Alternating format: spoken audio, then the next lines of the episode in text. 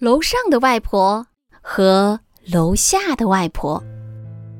当汤米还是个小男孩的时候，他有个外婆，还有个曾外婆，他很爱他们。汤米和家人每个星期天都会去看他们。外婆总是站在厨房里的大黑炉前面煮好吃的东西。汤米的曾外婆已经九十四岁了，她的身体很虚弱。总是在楼上的房间里躺着，汤米叫他们楼上的外婆和楼下的外婆。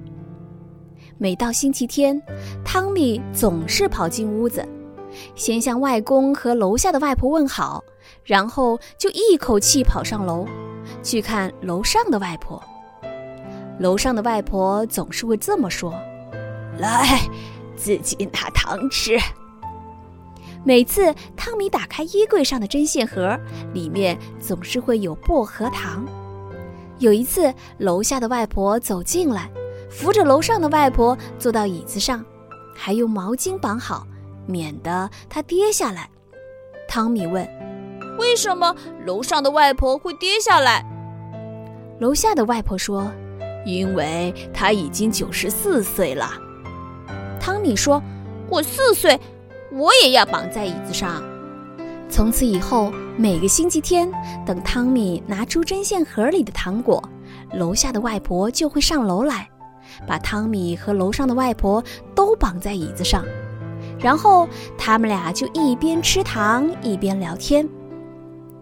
楼上的外婆跟汤米说了一些小矮人的故事。她说：“小心那个帽子上有红羽毛的家伙。”他很爱玩火柴，汤米说：“我会小心。”楼上的外婆说：“快看呐，他他在那里，就在发刷和梳子的旁边，看见了吗？”汤米点点头。当楼下的外婆忙完炉边的工作，烤好要给汤米在回家前吃的蛋糕以后。他就会上楼，把汤米从椅子上解下来，说：“好了，我们都该睡午觉了。”等到他们睡醒了，楼下的外婆便会帮着楼上的外婆梳她那银白色的美丽长发，然后楼下的外婆拿起梳子梳自己的头发。汤米总是说：“嗯，绑牛尾巴。” 楼下的外婆就把头发转啊转。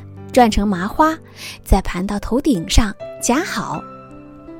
有一次，汤米的哥哥跑到楼上来，刚好看见楼上的外婆躺在床上，头发披散在肩上，他立刻跑开了。哥哥说：“她好像巫婆。”汤米说：“才不是，她很美。”每当外公大喊：“去吃冰激凌喽！”汤米和哥哥就跟着外公去冰淇淋店，有时候爸爸和舅舅也会一起。他们回来的时候，常常正好是楼上外婆的点心时间，于是汤米端着托盘，把牛奶和饼干送到楼上。有一次，爸爸帮全家人拍家庭录像，拍到楼上的外婆和楼下的外婆时，汤米便站在他们俩的中间。有一天早上。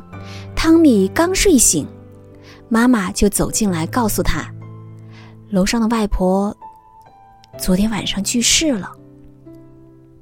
汤米问：“什么是去世？”